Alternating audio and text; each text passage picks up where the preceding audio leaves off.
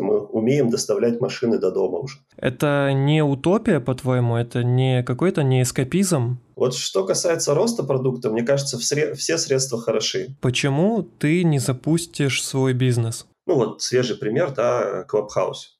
Где он сейчас? Ты же вырежешь, да, потом эту паузу? Конечно. Начать хотелось бы с того, как тебя вообще жизнь помотала, где ты побывал и как оказался в Лиссабоне.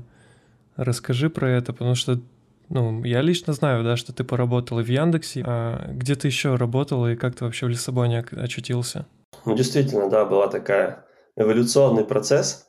Начать, наверное, стоит с Казахстана, где я сначала занимался созданием большой веб-студии с нуля с друзьями, а потом меня позвали в колеса. Ну и вот там, наверное, началась моя такая продуктовая карьера. Я руководил разработкой, руководил проектами, потом они плавно переросли в продукты, и там начал погружаться в продукт менеджмент.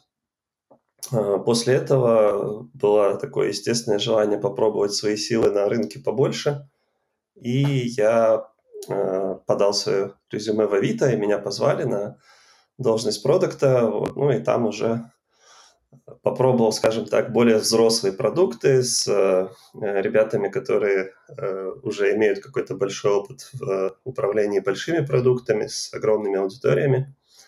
Вот. Ну и вот сейчас, да, где-то год назад я переехал в Лиссабон, а, а уже два года работаю на OLX Европа. Это часть большой компании Naspers, которая в том числе владеет продуктом в Казахстане, э, в России это Авито, ну и по всему миру это где-то больше 40 стран. Э, моя команда занимается в основном вертикальными продуктами. Это сервисы, по сути, для продажи и покупки авто. То есть колеса только побольше э, в европейском масштабе. Слушай, а я правильно понял, что ты переехал в Лиссабон, то есть в Португалию, но при этом вы делаете продукт, направленный на польский рынок? Э, не только на польский, то есть у нас э, получается три продукта основных э, на трех разных рынках. Это Польша, Португалия и Румыния. То есть в Лиссабоне сидит вся продуктовая команда, а на каждом рынке есть еще локальные команды, где-то это operations и продажи, где-то это чисто продукт маркетинг, скажем так, и представление продукта для рынка. Но продукт, по сути, один. Это вертикальный э, Classified, который сейчас пытается стать маркетплейсом достаточно успешно. Ну и все сервисы для продажи как частным продавцам авто, так и дилерам, ну и, соответственно, все для покупателей, чтобы купить э, авто онлайн и как бы быть, стать автовладельцем. Ты, насколько я помню, когда мы встречались э, в Казахстане, у тебя не было машины, сейчас ты переехал, я насколько видел, ты вроде как купил себе машину. Это как-то связано вообще с тем, что ты работаешь над таким продуктом, который прям, не знаю, как будто вынуждает, знаешь, прочувствовать опыт пользователя. Может, ты поэтому купил машину, кто его знает? Ну, наверное, и поэтому в том числе, но, э, к сожалению, я пока не могу похвастаться тем, что мой продукт работает уже в Португалии. У нас есть э, планы на запуск похожей модели, но пока мы только в Польше. Я, конечно, могу поехать и купить машину в Польше, но она мне в Лиссабоне не особо поможет. Вот, покупал здесь, да, причем через наш э, сервис, да, ну, через э, сервис объявлений, который самый популярный в Португалии.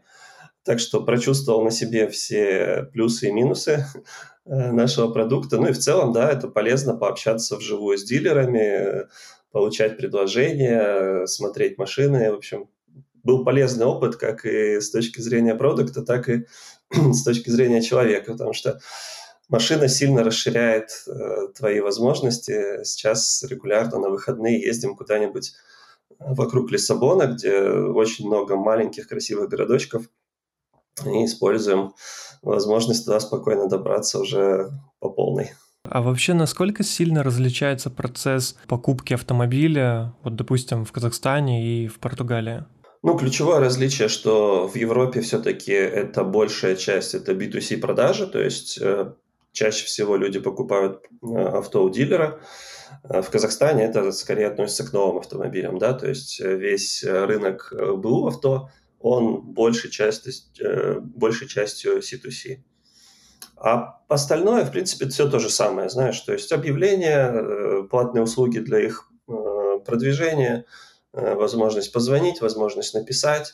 Вот то, что мы делаем в Польше, это отличается. Но это как бы уже новый этап развития продукта, да, когда мы как компания сами выкупаем у одного человека автомобиль полностью под ключ, за один час делаем проверку, на следующий день можем Э, перевести деньги, то есть это так супер простой процесс продажи, а потом эти машины уже, которые мы выкупили и полностью знаем их техническое состояние, мы продаем на двух каналах, то есть один канал это такой большой аукцион для дилеров, то есть чисто для компании, а второй канал это по сути онлайн-витрина, да, то есть где человек может, любой человек может э, посмотреть всю информацию о машине, э, посмотреть фотографии со всех сторон, Э, полностью технический отчет посмотреть и при желании купить онлайн. То есть, в принципе, мы умеем доставлять машины до дома уже.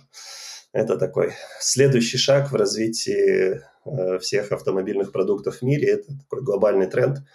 Самый яркий пример – это Carvana в Штатах, которая сейчас супер успешная, хотя они шли к этому где-то около 7 лет. Вот это, наверное, самая замечательная часть которую я, наверное, когда-либо встречал. Кстати, вот видел в Китае, когда ты заказываешь на сайте автомобиль, ты выбираешь там э, цвет, э, салон и так далее, и так далее, и тебе показывают камеру, как твой автомобиль роботы собирают, то есть прям с завода, и потом тебе его доставляют. Это прям вообще какой-то нонсенс и выглядит как что-то космическое. Интересно, насколько это вообще жизнеспособно в той же Европе у, там, у той же BMW или Мерседеса. Слушай, ну звучит круто, наверное, действительно такой вау-эффект, но вопрос, насколько это полезно да, для пользователя. Я думаю, все-таки машины не делают под заказ, да, большая часть, да, большая часть это какие-то стоки, э, где ты, да, также можешь выбрать э, там комплектацию, цвет, э, как она будет выглядеть. Но мне кажется, гораздо важнее покрыть вот этой цифровой частью процесс получения авто, да, то есть чтобы ты четко понимал, на какой стадии ты сейчас – когда ты получишь свою машину, как это будет удобно. Ну, то есть у меня что-то вот как-то вызывает сомнение такой подход китайский. Честно говоря, не смотрел, не встречал. Потому что он китайский или почему? То есть э, из-за того, что это может быть нерентабельно, потому что она там слишком кастомная под человека? А в чем проблема, которую они решают? Э, типа показать, насколько мы качественно собираем автомобили на видео? Скорее всего, Я да. сильно сомневаюсь, что есть такая проблема и такая боль у большинства покупателей. Угу. Окей, я тебя понял. А, хорошо, да, давай перейдем к классифайду, который ты до этого упомянул. Просто многие не в курсе, что это такое. Что вообще такое классифайд и какова, наверное, ветвь развития Classified продукта. Вот ты говоришь, вы там стремитесь стать маркетплейсом. Расскажи, пожалуйста, что такое Classified. Давай, это моя любимая тема. Так уж случилось, что в моем профессиональном опыте большая часть именно прошла в этой бизнес-модели. То есть сначала были колеса, потом Авито, потом Автору, и сейчас вот э, OLX. То есть это такие, ну, совсем похожая бизнес-модель, но очень разные рынки. Итак, Classified это, по сути, сервис объявлений. Э, раньше э, еще добавляли сервис бесплатных объявлений, но сейчас это уже совершенно не так. Э, в Европе, например, все объявления платные, то есть ты, когда подаешь объявление, ты уже должен заплатить какие-то деньги. А дальше бизнес-модель заключается в том, что когда у тебя много объявлений и на них приходит э, большое количество потенциальных покупателей, начинается конкуренция да, между объявлениями, между продавцами. Ну и, соответственно, модель зарабатывает на том, что какие-то продавцы готовы потратить э, определенный бюджет на то, чтобы либо продать э, свой товар быстрее, если это частный человек, да, ему нужны деньги завтра. А, либо, если ты компания, продать э, таких товаров просто больше, да, большим количеством, э, количеству покупателей. Вот, соответственно, есть всякие, э, они называются value-added services, которые, по сути, каждый из них стоит очень немного, но в субе они составляют очень хороший объем микротранзакций, который может достиг, достигать десятков и сотен тысяч в день. Э, и, как следствие, отсюда очень хорошая модель э, монетизации, которая э, привлекает большое количество игроков на этот рынок. И сейчас туда стараются зайти очень многие, включая Facebook. И внутри самого рынка достаточно сильная конкуренция, но здесь есть хорошая история, когда ты уже номер один и достаточно сильно отличаешься по трафику и количеству объявлений в базе от конкурентов, тебя очень сложно догнать. Были несколько кейсов, когда такие вещи происходили, но там использовался огромный бюджет на рекламу, и процесс занял несколько лет. Да, соответственно, игрок номер один, у которого, ну, логично, да, больше всего объявлений, соответственно, туда именно и приходят э, покупатели. А туда, куда приходят покупатели, э, хотят распустить свои товары другие продавцы. Ну и вот это называется эффект снежного кома, когда э, две аудитории со своими разными потребностями поддерживают друг друга и э, усиливают вот эту синергию, эту экосистему на твоем продукте. А, смотри, допустим, если мы возьмем какой-то отрезок э, времени, там, скажем, 5-10 лет, и вот в начале пути у нас будут создаваться там три аналогичных сервиса. Почему, допустим, вот один вырвался вперед и его сложно догнать, а два других там либо догоняющие, либо вообще тотальные аутсайдеры? То есть, ну, в принципе, ответ очевиден, но просто хочется узнать на твоем опыте, потому что как бы три классифайда — это не шутки. Это огромный опыт, тем более три разных рынка действительно. Чаще всего это исторически так сложилось. Да? То есть, ну, на примере колес. Колеса э, как компания существует с 90-х годов, когда никакого интернета еще не было, а были э, газеты с объявлениями бумажными. Вот, соответственно, этот бренд, э, он э, настолько близок к казахстанским пользователям, что ассоциации продать машину и колеса, они как бы, ну, очень близки. Э, здесь позиция, ну, как бы исторически сложившаяся номер один. Э, бывают кейсы, когда э, исторический лидер отстает по своему развитию. Так, например, случилось с Craigslist. Да, самый большой, до сих пор, по-моему, номер два по трафику в мире и самый, наверное, старый Classified – который решил не развиваться э, с точки зрения особо технологий, оставаться вот таким же олдскульным. Если вы зайдете сейчас на него, вы почувствуете себя где-то в 90-х, 2000-х. И они решили не поддерживать э, мобильный тренд. То есть у них мобильная версия появилась позже всех, у них до сих пор нет мобильного приложения. Соответственно, другие игроки могут этим воспользоваться, и там такой э, mobile only classified в Америке, как Let Go, завоевал часть рынка, которая, ну, как бы осталась э, и была свободным. То есть здесь э, несколько вариантов. А еще один есть вариант, когда просто сервисы конкурируют в лоб, и побеждает тот, у кого э, больше терпения и денег. Так было в России, где э, был Авито, относительно новый, и был проект Сланда от OLX Group.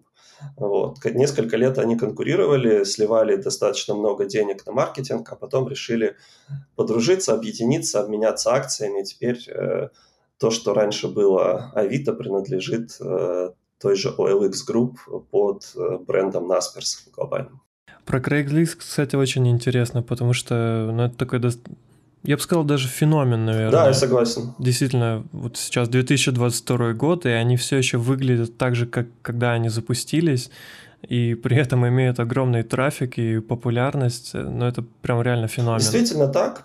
Кажется, что это во многом э, эффект основателя, то есть это такой полный смысле этого слова гик, да, который э, заработал кучу денег и сейчас занимается исключительно э, благотворительностью, поддержкой там, всяких сообществ. Он, по сути, ну, не занимается бизнесом, хотя продолжает им владеть. Да, и, насколько я знаю, команда там достаточно небольшая ну, такой свой путь, э, свой путь развития. Но мне кажется, Craigslist, он еще сделал очень хорошую э, вещь для всего рынка, потому что на базе Craigslist выросли очень много существующих огромных продуктов, таких как э, Airbnb, например, да, то есть они на старте даже занимались чуть-чуть серыми методами, они рассылали э, продавцам с Craigslist, которые сдавали недвижимость, э, ну, по сути, спам. вот, то есть прямую рассылку и предлагали разместить свою квартиру на Airbnb. И вот таких примеров очень много. То есть, по сути, из каждого раздела на Craigslist когда-то вырос э, очень сильный специализированный игрок. Вот это для меня на самом деле открытие. Ну да, с одной стороны, это абсолютно как-то нечестно, да, то есть серый метод, но с другой стороны, это работает. Вообще, как ты относишься к, там, скажем, тем же темным паттернам в интерфейсах? Ты как э, продуктолог, мне кажется, должен э, знать, что у них тоже есть определенный эффект на определенные метрики. Э, применял ли ты когда-нибудь ну, здесь можно разделить, я думаю, все-таки темные паттерны в э, пользовательском интерфейсе. И вот то, что мы только что обсудили, это, мне кажется, все-таки темные паттерны в э, росте продукта. Вот что касается роста продукта, мне кажется, все средства хороши. Да? То есть, э, если ты умеешь построить канал привлечения, пусть даже за счет своего конкурента, это плюс, да, то есть это заслуга твоей команды, и мне кажется, это, стыдиться здесь нечего. Э, вещи, которые действительно вот есть э, в UI, да, трендах, э, ну, естественно, они мне не нравятся, хотя я понимаю, что за ними стоит, да, если, допустим, для того, чтобы отписаться от какой-нибудь э, подписки, тебе нужно пройти через пять экранов, где тебя спрашивают каждый раз, а вы точно хотите отписаться? Наверное, так делать не очень хорошо, э, но опять же, зависит от того, э, какие цели у создателей да, такого продукта. Допустим, у тебя есть продукт, который, ну, скажем так, не совсем честно зарабатывает э, прибыль.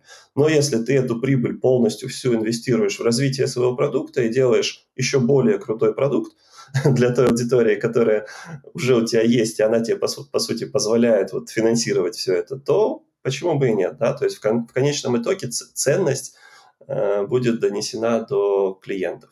Ну, а ребята там вот из э, совсем, да, таких, э, из гэмблинга, из всяких сомнительных, скажем так, продуктов, да, они, конечно, пользуются вот этими серыми паттернами вовсю. То есть, в принципе, если маленькое зло во благо большого добра, то так можно поступать. Я думаю, да, и я думаю, что если мы детально разберем историю запуска любого сейчас большого успешного продукта, то там все это было. Кстати, а вот про запуск э, какого-либо продукта, э, как ты вообще относишься к тому, что продукты, имея там какую-то бизнес-модель и какой-то там ориентир на ближайшие несколько лет, могут радикально переобуваться в, по мере развития продукта? Ну вот условно они там, скажем, хотели сделать э, там доску объявлений для там, таксистов, раз это появился там целый сервис для такси. Какое-то ядро вроде как осталось, но направление все-таки поменялось, монетизация изменилась, бизнес-модель поменялась. А, говорит ли это о том, что изначально не было правильно продумано все это, или же это говорит о том, что а, продукт был в поиске себя и наконец-то он наступил на золотую жилу и нашел себя? Скорее второе, да, потому что ну, продукт это живое существо, скажем так, да, которое эволюционирует, развивается. И плюс, если мы говорим про онлайн-продукты, то это еще и как бы гораздо сильнее, да, потому что в IT и в онлайне все меняется очень быстро, и технологии сменяют друг друга каждые три года, э, тренды сменяют, да, то есть раньше, допустим, там, не знаю, взять сообщение, да, общение вообще в сети, да, то есть сначала это был просто текст, потом появились какие-то картиночки, сейчас это больше видео, скоро это будет э, виртуальная реальность, да, то есть это произошло все буквально за последние 15 лет.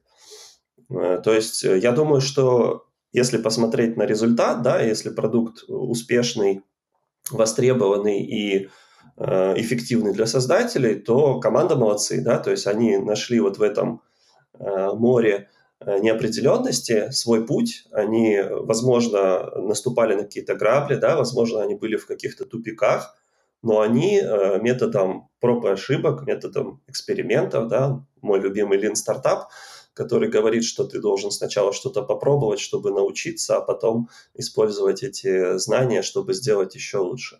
Вот. Получается, что успешные продукты, они пошли по правильному пути в итоге – Э, и делают что-то хорошее, ну, при этом зарабатывая хорошие деньги, что тоже неплохо. А какой чаще всего вот такой барьер или, может быть, э, подход э, был на твоем пути? То есть что-то получалось с первого раза или ты тоже где-то натыкался на какие-то грабли, приходилось там, скажем, переобуваться на лету и менять бизнес-модель, подход, какие-то метрики и так далее?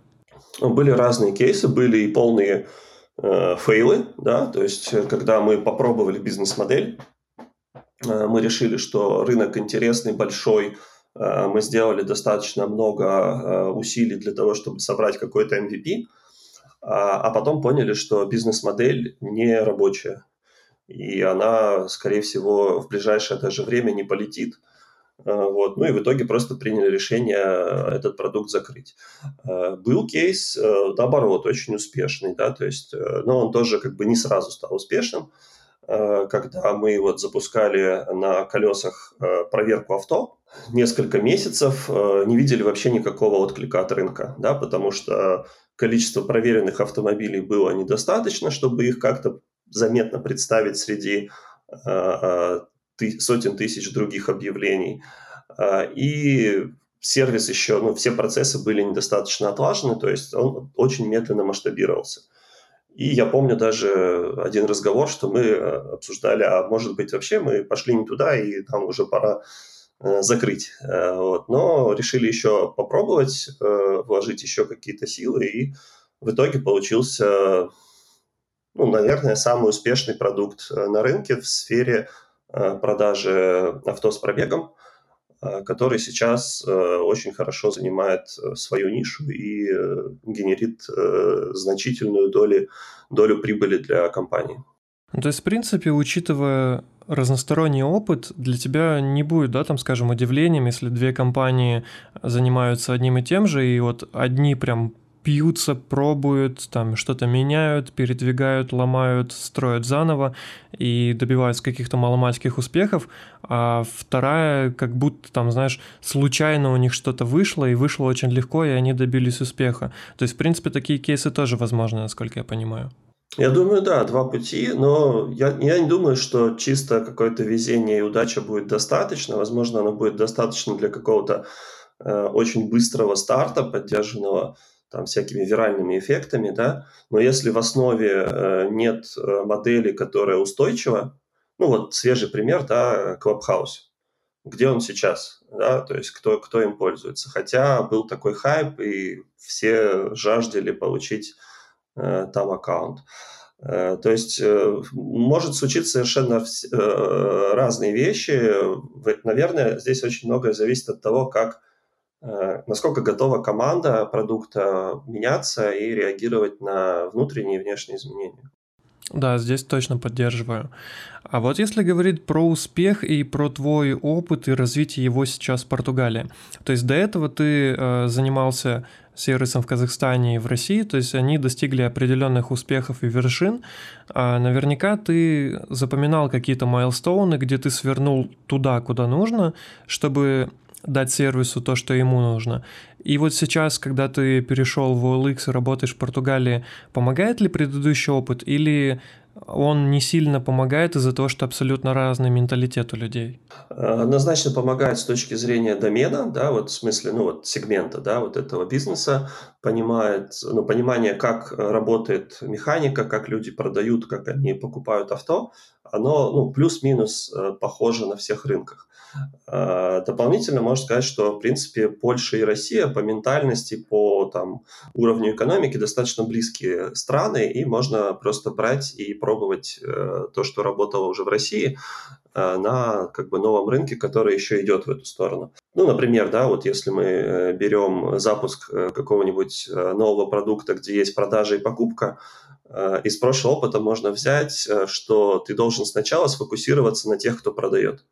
Да? То есть если у тебя есть продавцы, то будут и покупатели когда-то, да, э, вот, то есть ты должен в первую очередь э, делать сервисы, которые сделают процесс э, продажи удобным для продавца, тогда продавцы будут генерить тебе больше предложений, а на предложения, собственно, придут покупатели. Ну и вот мы первый год, когда активно занимались развитием продуктов в Польше, мы фокусировались только на людей, которые хотят продать машину.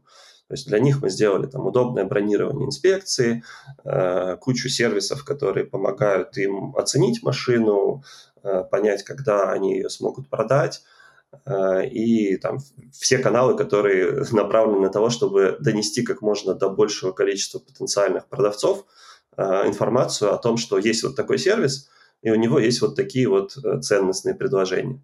Да, и это позволило ну, хорошо вырастить э, объем сделок. Ну, а, соответственно, чем больше у тебя сделок, тем больше у тебя э, в итоге э, инвентарь, э, инвентарь э, так, английские слова полезны, тем больше у тебя количество машин, которые ты можешь э, потом э, продавать э, дальше либо э, дилерам, либо покупателям. Вот здесь всегда главный такой вопрос.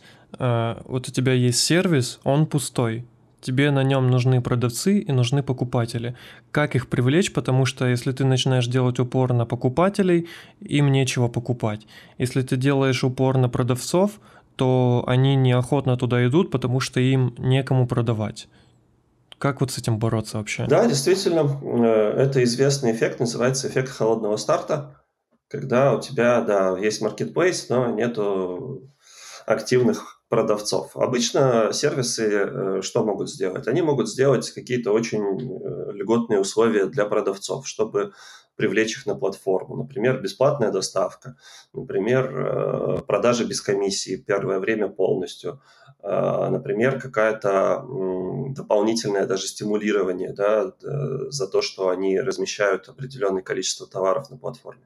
То есть это все помогает привлечь вот это вот первое ядро продавцов, ну, естественно, просто так они не придут, да, то есть э, параллельно нужно еще и э, привлекать покупателей, в основном маркетинговыми инструментами, чтобы для продавца была очевидна ценность продукта, да, что ну, продукт продает, да, то есть есть звонки, есть, допустим, сообщения, есть какие-то заказы, и тогда вот эта модель постепенно начинает работать, и вот этот вот маховик, он начинает раскручиваться, и уже потом на каком-то этапе он сам себя начинает поддерживать.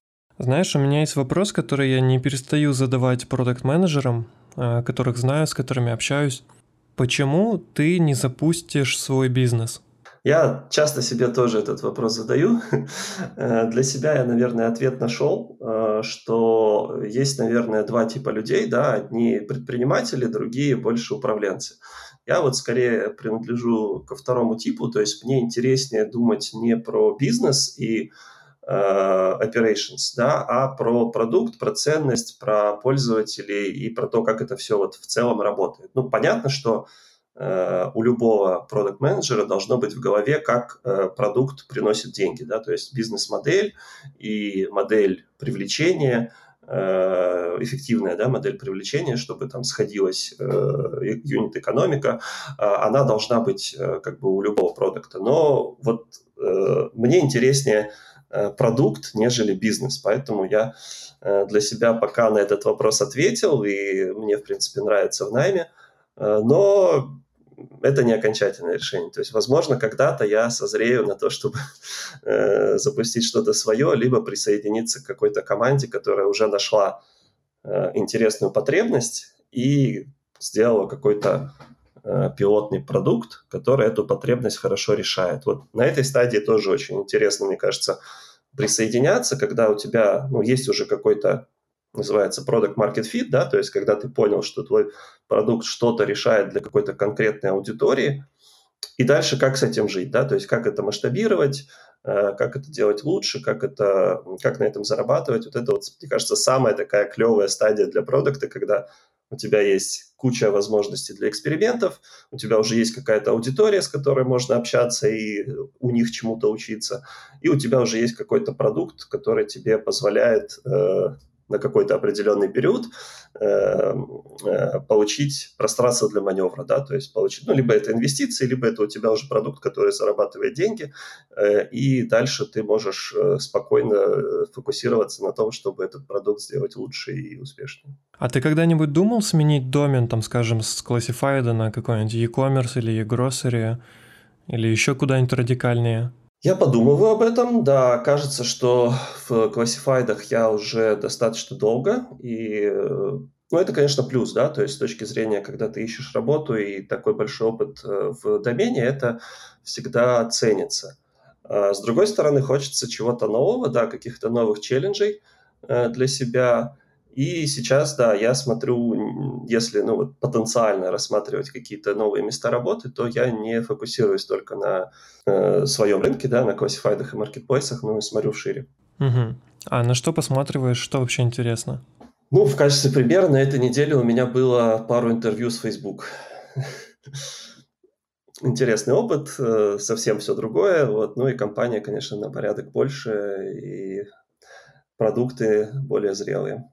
Слушай, вот до этого а, обсуждалось, что а, это какая-то стадия то ли recognition, то ли ну просто да, какого-то успеха, что ранее ты там не мог даже подумать о том, чтобы проходить такие собеседования. И мы как раз с тобой обсуждали, что вот там э, мне писали с Амазона, да, вообще по какому-то странному запросу на разработчика звали. А тебе вот по твоей части, ты вообще как к этому относишься? А, что для тебя вот эти вот пять компаний, кстати, они не фанк, да, теперь же? Да, теперь они манго. Это вообще прикол, я конечно. Такой, такой термин встречал, да. Ну, как бы его проще запомнить, как минимум, потому что я помню, я этот фанк учил достаточно долго. Вот, я хочу просто узнать, что это для тебя, потому что мне как-то писали, мол, ну ты ж там пока в Google не работал, а, но я тут, к сожалению, не могу всех э, деталей э, раскрывать, но Могу сказать, что просто все эти компании, по сути, процессами мало отличаются от тех, которые я знаю, в которых я работал. То есть везде те же самые люди, те же самые проблемы. А, может быть, просто аудитория больше, и там больше возможностей для каких-то исследований, да, с точки зрения дизайна там для меня. Ну и, может быть, с точки зрения экспериментов для продукт-менеджера. Но вот что это для тебя? Ну, первое, кажется, и даже на собственном примере я могу сказать, что чем масштабнее компания, да, чем она успешнее в своем сегменте, тем больше очень крутых людей в ней работает. Да, соответственно, а как учиться? Да, учиться, на мой взгляд, можно только у людей. Соответственно, это шанс для тебя, для любого человека, который туда идет, это как бы прокачать свои знания на качественном уровне, на, на новом уровне. Э, просто из-за того, что ты будешь окружен очень крутыми людьми.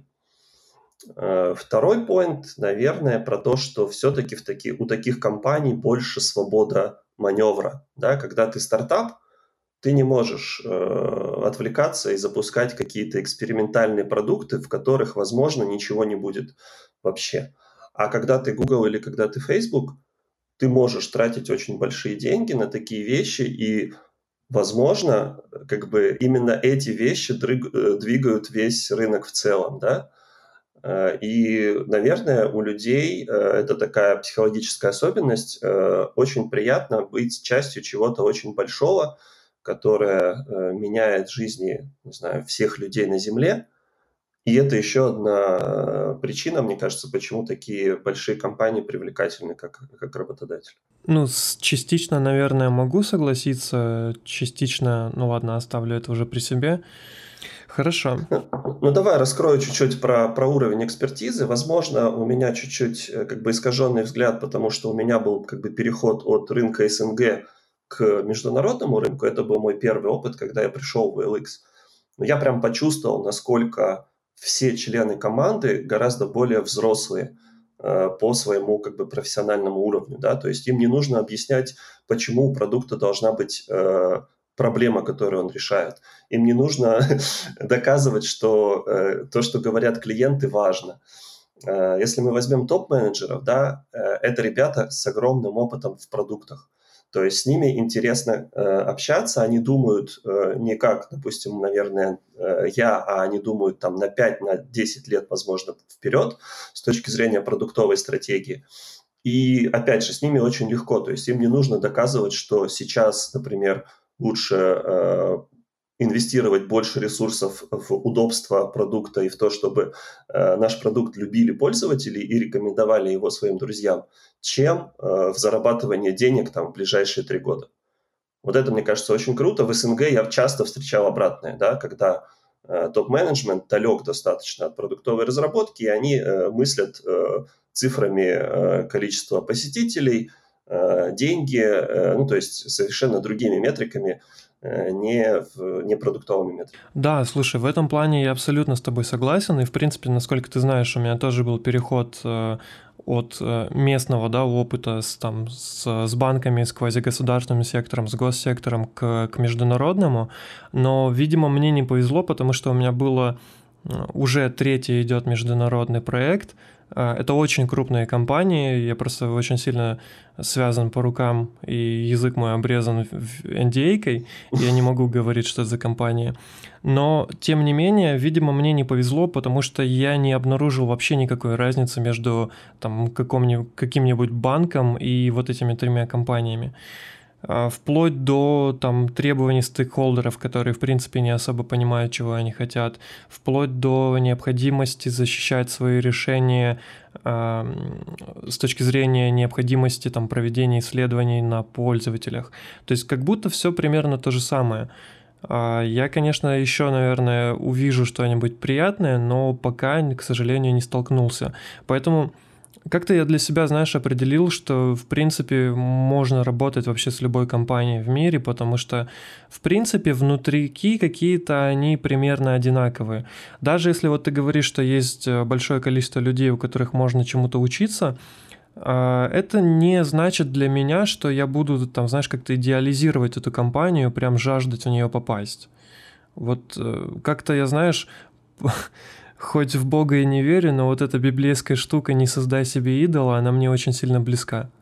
А, возможно, я слишком сильно обобщаю, да, говоря международные компании, подразумевая мой персональный опыт с одной ну, достаточно большой и известной, да, но это все-таки одна компания, да, OLX Group.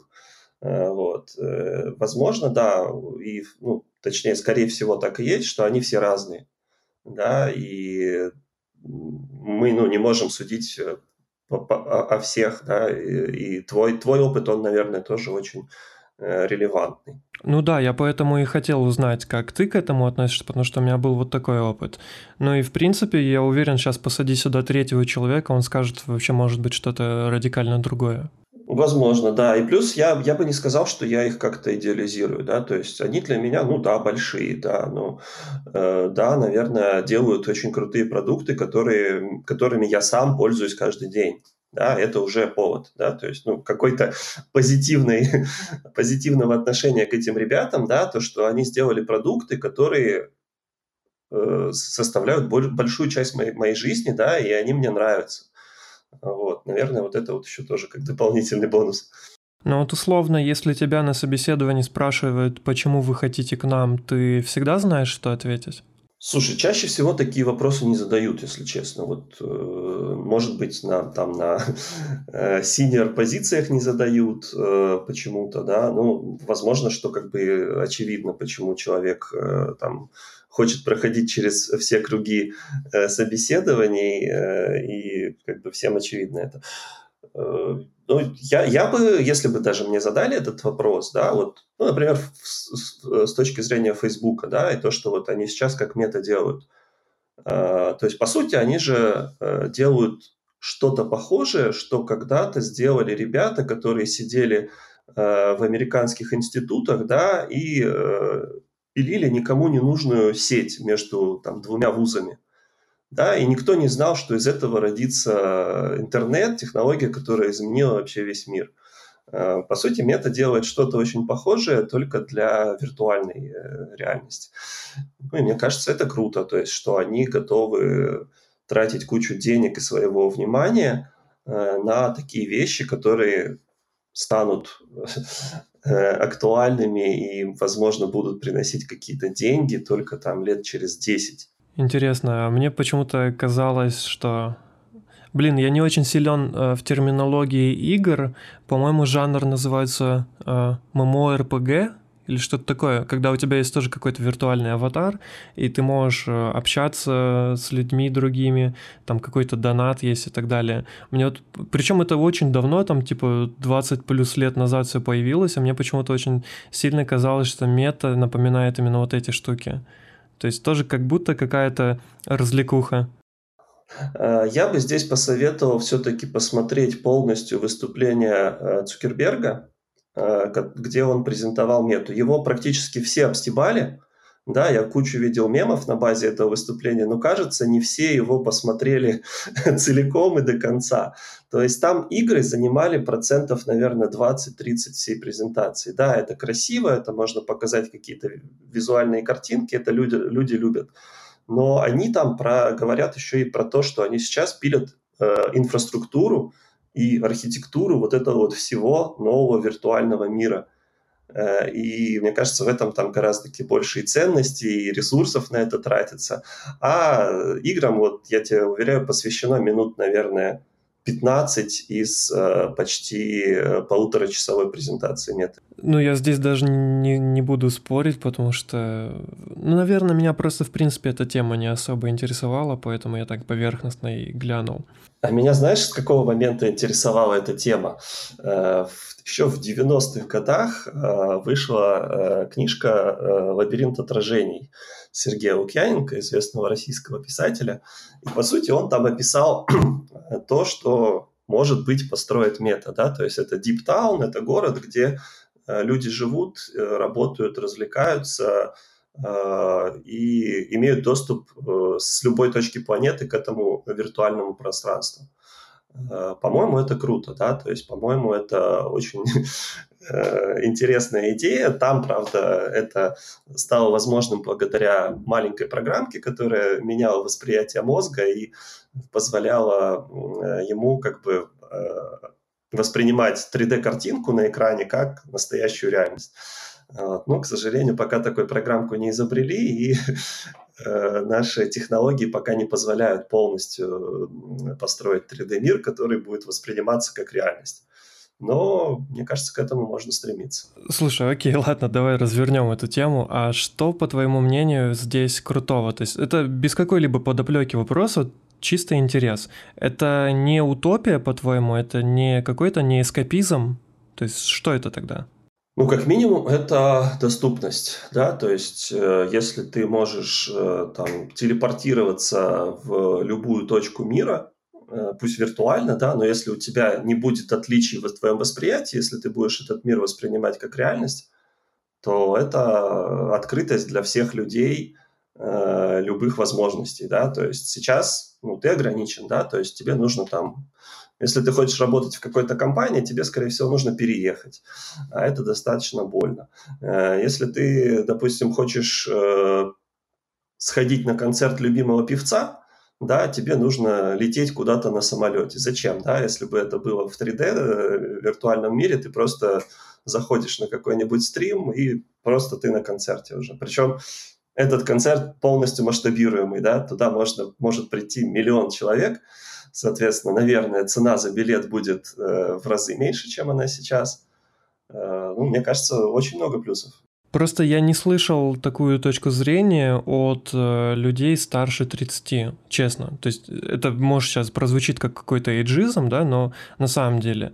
И мне очень нравится, это очень круто, что ты с таким огромным опытом э, все равно держишь руку на пульсе и следишь при, при том за реально новыми прогрессивными технологиями. Как тебе это удается вообще? Что ты для этого делаешь? Э, может, у тебя есть какие-то ежедневные ритуалы по потреблению новой информации или там проведению каких-то экспериментов? А, ну, если мы говорим про как бы тренды в IT, да, то есть вот то, что мы сейчас обсуждали, это, наверное, скорее такое будущее, да, то есть пока еще это фантастика. Если мы говорим про то, что сейчас прямо, да, и то, что влияет на работу, конечно, я считаю, что любой э, участник продуктовой команды, да, не будем даже говорить только продукт менеджера э, должен быть э, в тренде, да, то есть должен постоянно учиться, э, потому что технологии постоянно меняются, тренды меняются, продукты новые появляются, то есть и вот если ты не знаю, не будешь в это все время погружаться, то ты просто останешься за бортом. Что я делаю? Так, ну я, естественно, читаю те ресурсы про продукты, про там, разработку, про маркетинг, которым я доверяю. То есть в основном сейчас это телеграм-каналы. Второе, что мне очень сильно помогает, это собственный э, телеграм-канал. И я понял, что как только я начал им активно заниматься, и регулярно в него писать, э, я понял, что качество моего потребления информации, оно тоже меняется. Да? То есть ты любой, любой материал, который тебе попался, не знаю, в ленте или кто-то тебе прислал ссылку, ты оцениваешь с точки зрения его пользы для твоих читателей. Э, вот. И когда ты вот так вот градируешь, что читать, а что не читать, Это же, кстати, относится и к книгам, и к подкастам, да, и к каким-то э, видео выступлениям. Э, ты, получается, потребляешь, э, ну, наверное, какие-то э, наиболее интересные и качественные вещи, о которых потом будет э, интересно написать, интересно поделиться со своими читателями. Вот, так что это, завести свой канал – это хорошая идея, чтобы быть э, в тренде и постоянно узнавать что-то новое. Вообще да, согласен, потому что так оно на самом деле и есть. Продолжая тему эйджизма, хотелось узнать, э, ты сталкивался когда-нибудь при найме на работу с этой проблемой? Вообще, есть ли она, эта проблема в IT, там, скажем, в СНГ и в Европе? Я точно никогда не сталкивался, и, по сути, я, наверное, даже не слышал какие-то кейсы. Э, возможно, просто наш рынок, он так устроен, что здесь все-таки больше, там, ну, людей там молодых или среднего возраста, да, чем э, каких-то пожилых людей. Я, я не думаю, что это как-то искусственно, да, сделано. То есть это просто потому, что рынок сам молодой достаточно еще, да, э, и тем технологиям, которые сейчас активно применяются в э, коммерческих продуктах, им всем, я думаю, не больше 10 лет. То есть, соответственно, откуда будут э, люди достаточно э, возрастные, которые э, являются экспертами в этих технологиях. Здесь видишь еще, что интересно, как будто в IT, я просто про, про другие сферы могу быть не осведомлен, давай все-таки да, про IT. Бывает такое, что возраст ломает иерархию. То есть вот на, на своем примере мне было дико некомфортно, когда мне там, по-моему, в 24 года приходилось э, давать задания и там критиковать работу человека, которому там 32. То есть он меня старше, но при этом так уж вышло, что у меня было больше опыта и выше должность, и мне все равно было дико некомфортно давать ему там какой-то фидбэк, э, как-то ему говорить, что надо бы там переделать и так далее, как будто не на своем месте себя чувствовал. Ну, давай разделять все-таки, да, персональное твое личное отношение к этому процессу и как бы э, отношение компании, да, или, или там, правила игры на рынке. То есть я ну, не встречался с э, тем, чтобы это как-то э, там проговаривалось или как-то это проявлялось в поведении э, людей вокруг меня. То есть, ну, какая разница, сколько тебе лет? Какая разница даже, как ты выглядишь и там, какие, какие вещи ты э, любишь да, делать вне работы. Главное, насколько ты крутой профессионал, насколько ты умеешь общаться, наверное, это тоже важно, да, то есть, ну, как бы не только как бы э, профессиональный уровень, но еще и софт-скиллы, которые помогают просто обмениваться эффективнее э, информацией между людьми с разным мировоззрением, с разными бэкграундами.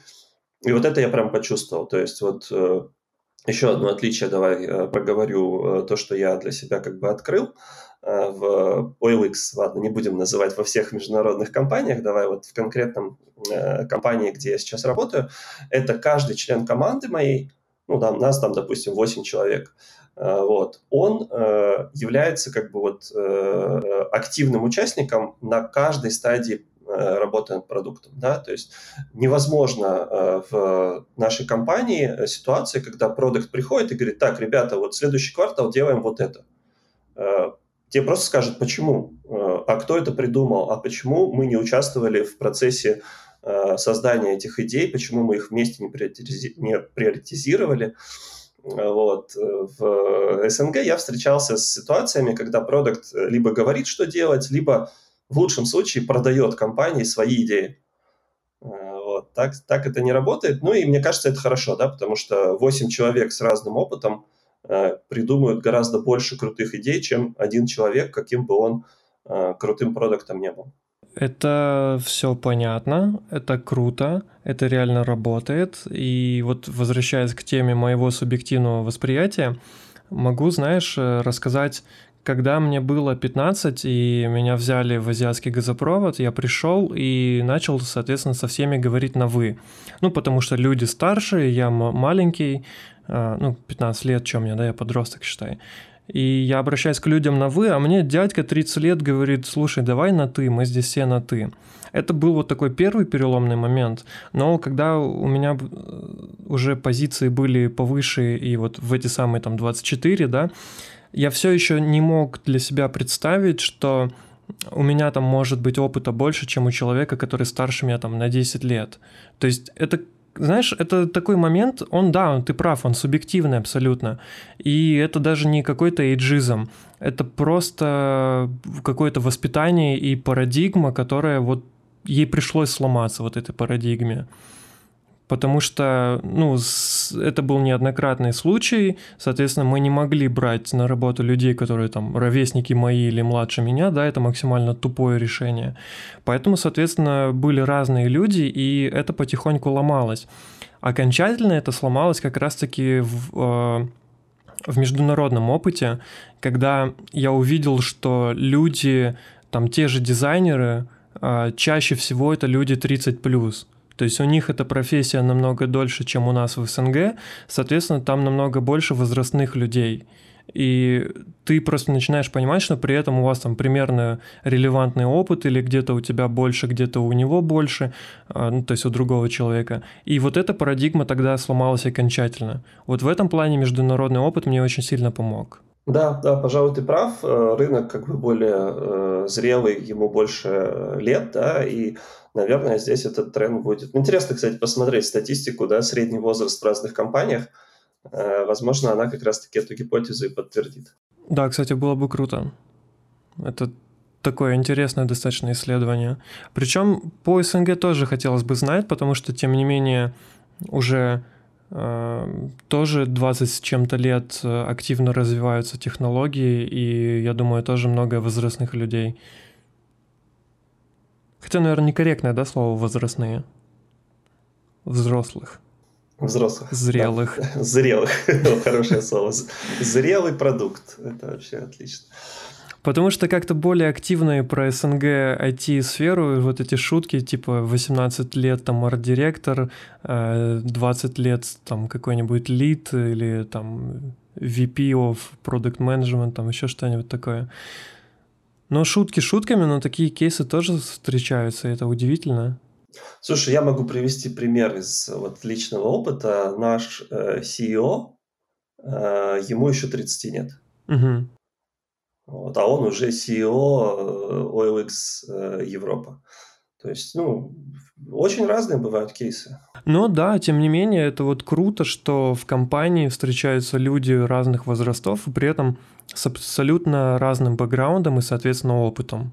Да, это, мне кажется, самая классная штука, которая вот дается бонусом, да, к, в работе, к, в, к работе в большой продуктовой компании, да, у тебя вокруг очень много разных людей с разным бэкграундом. А, вот второе, что еще, кстати, про разных людей, что мне понравилось в международном опыте.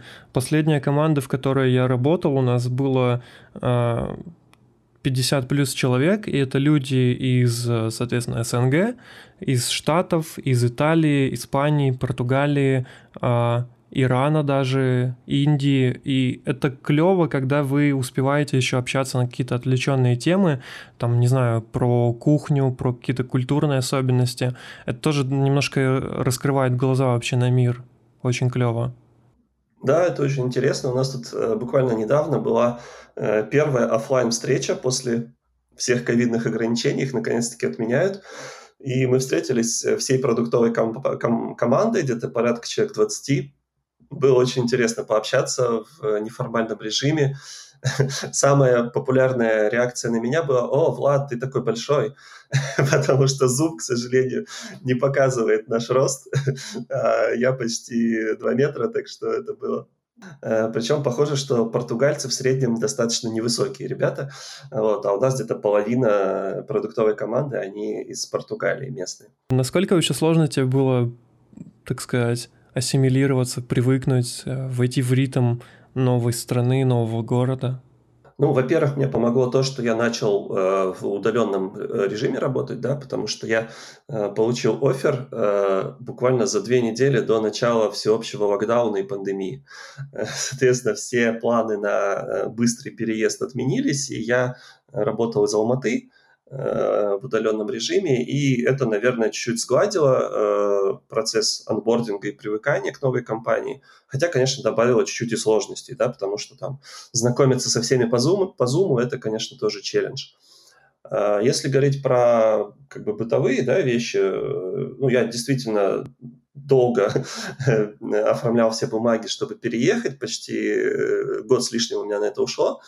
Вот. И когда мы это наконец-таки сделали, наверное, большая часть положительных эмоций, да, то есть, ну, во-первых, Лиссабон Э, такое место очень приятное, да, по сравнению, там, не знаю, с Москвой или с Питером. То есть это небольшой город, э, где живет меньше миллиона человек, в то же время это европейская столица, э, здесь прекрасный климат, куча солнечных дней, океан, и португальцы, наверное, тоже стоит отметить, они очень хорошо относятся к экспатам, да, потому что ну, Португалия, в принципе, не самая богатая страна Европы, Э, а последнее время, э, последние, наверное, лет пять, э, правительство и, в частности, там, мэрия Лиссабона делают все, чтобы сделать это таким IT-хабом в Европе.